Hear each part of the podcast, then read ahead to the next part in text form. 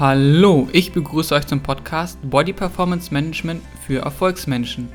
Dein Podcast für zeiteffiziente Gewichtsreduzierung, Steigerung deines Wohlbefindens und deiner Energie.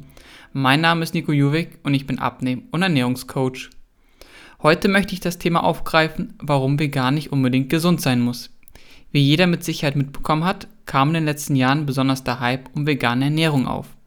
Viele Verfechter sind der Meinung, dass vegan die einzige gesunde Ernährungsform ist.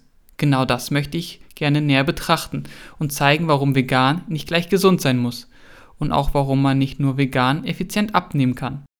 Aber eines noch vorweg, ich gehe hier bewusst nicht auf die Themen Ethik und Umwelt ein.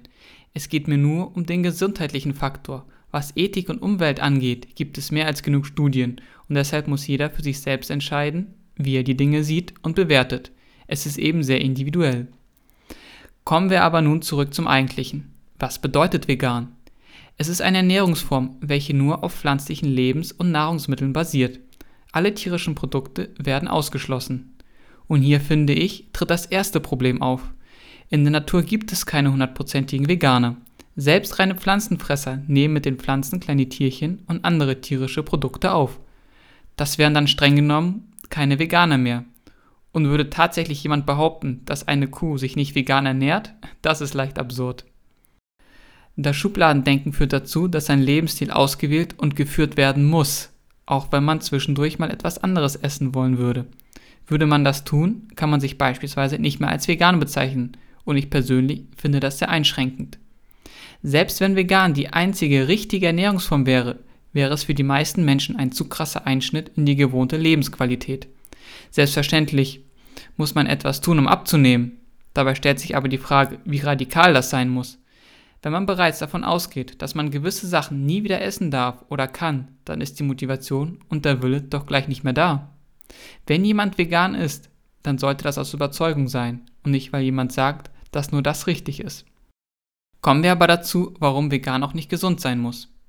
Zum einen gibt es die sogenannten Pudding-Veganer. Das sind oft Menschen, die sich zwar vegan ernähren, aber trotzdem ungesund. Von veganer Schokolade wird man genauso schnell und viel zunehmen wie von normaler. Meist sogar noch schneller, weil tierische Produkte dann oft durch Süßigkeiten, Chips oder andere ungesunde Nahrungsmittel ersetzt werden. Es entsteht einfach ein Übermaß. Zum anderen gibt es auch noch die Glutenveganer. Dabei werden die tierischen Produkte oft durch viel Brot, Kuchen und andere glutenhaltige Nahrungsmittel ersetzt. Auch hier liegt es oft daran, dass das als Ersatz von den tierischen Produkten genommen wird. Gluten ist aber ein Klebeeiweiß und für unseren Körper so gut wie nutzlos. Sogar ganz im Gegenteil. Gluten sorgt dafür, dass einerseits der Darm innerlich verklebt und andererseits, dass die Darmzotten, die man sich wie einen Korallenriff vorstellen kann, regelrecht abgesägt werden. In beiden Fällen führt das zu einer deutlich verschlechterten Aufnahme von Nährstoffen, egal ob man eine Glutenunverträglichkeit hat oder nicht.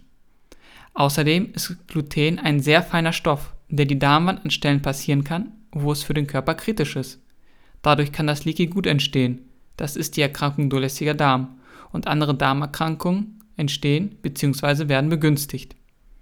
Selbst die Hirnbarriere kann das Gluten überwinden und nach neueren Studien Multiple Sklerose auslösen. Ich möchte das Gluten damit nicht verteufeln, sondern lediglich deutlich machen, dass ein zu hoher Konsum über die Zeit zu starken gesundheitlichen Problemen führen kann. Aber auch was die Gewichtszunahme betrifft, ist Gluten mitverantwortlich. Dadurch, dass die Aufnahmefähigkeit des Darms durch das Gluten gestört ist, kann der Körper nicht mehr so viele Nährstoffe wie Vitamine, Mineralien und weitere wichtige Dinge aufnehmen. Unser Körper braucht und will aber diese Nährstoffe. Also erzeugt er immer wieder und wieder ein Hungergefühl, in der Absicht, durch mehr Essen mehr Nährstoffe zu bekommen.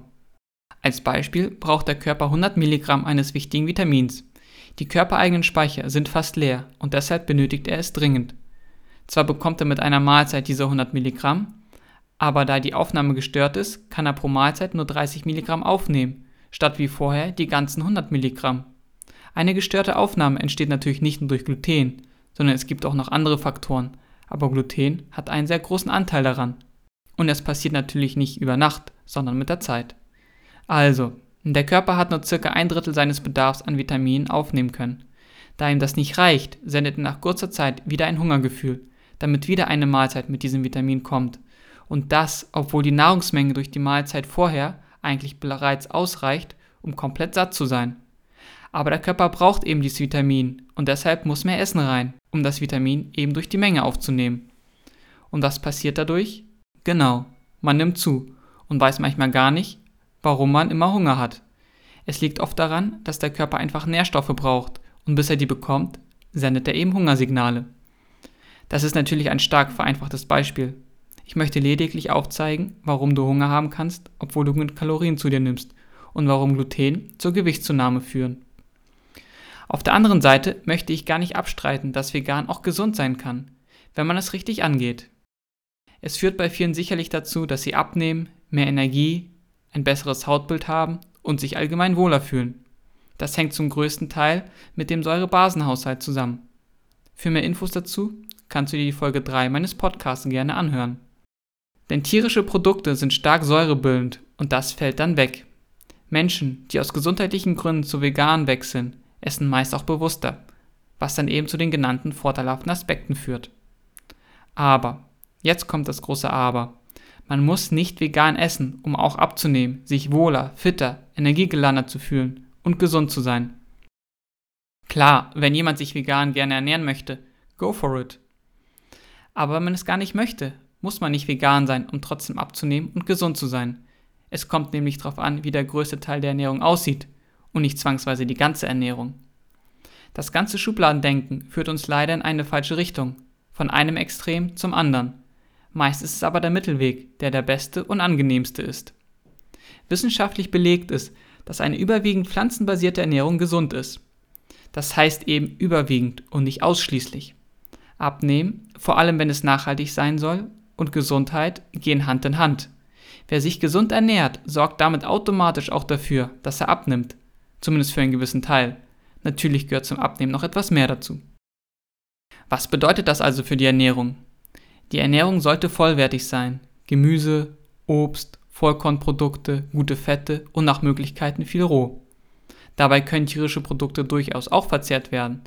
Es sollte aber eine sehr gute Qualität sein. Hier lohnt es sich in ausgewählte Bioqualität zu investieren, wie beispielsweise Demeter, Bioland oder Naturland.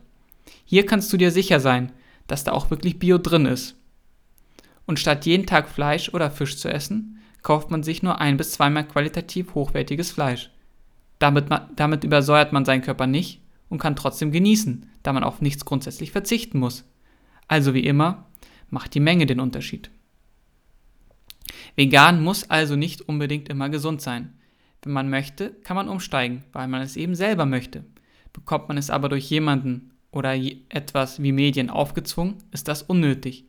Denn das bedeutet meist Einbußen in der Lebensqualität, weil man es eben gar nicht will.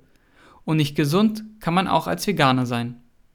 Achtest du auf deine Ernährung, bist du wahrscheinlich sogar gesünder als die meisten Veganer. Ich spreche hier hauptsächlich von den Pudding- und Glutenveganern.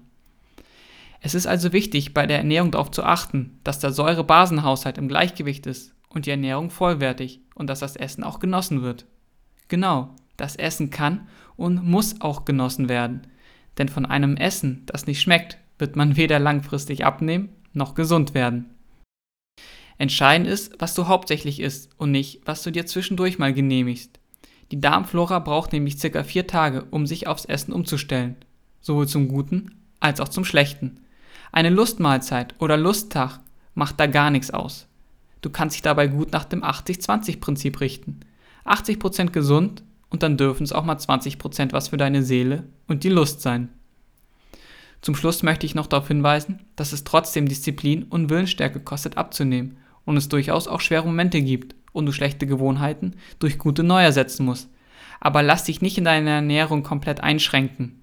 Befolgst du die wesentlichen Prinzipien, wirst du Gewicht reduzieren, gesund sein und vor allem auch deine Freude daran haben und somit auch glücklich sein. Und das ohne auf alles zu verzichten. Ich verabschiede mich für diese Folge. Lass mir gerne einen Kommentar da, wie du die Sache siehst. Dein Coach Nico.